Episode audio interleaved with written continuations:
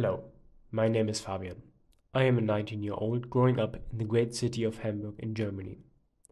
I have three younger brothers who I love and who are extremely important to me. My parents have been divorced for about 10 years now, but they live only one block apart and they still get along very well. And they take their responsibility as a pair of parents seriously. And my stepfather is taking on the responsibility of a father as well.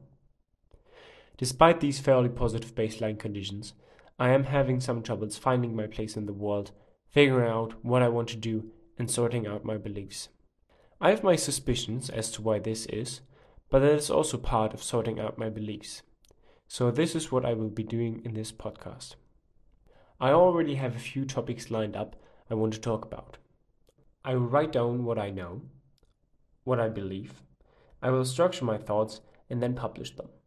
Foolish as I am, foolish as we all are, there will be flaws, things I am wrong about. But that's part of writing as truly as I can. I am open to constructive criticism so that I can get other viewpoints and strengthen my arguments. I hope that this podcast will help me sort out my beliefs, and I hope I can share my knowledge on the things that I'm passionate about. Thank you for listening. Yours, Fabian.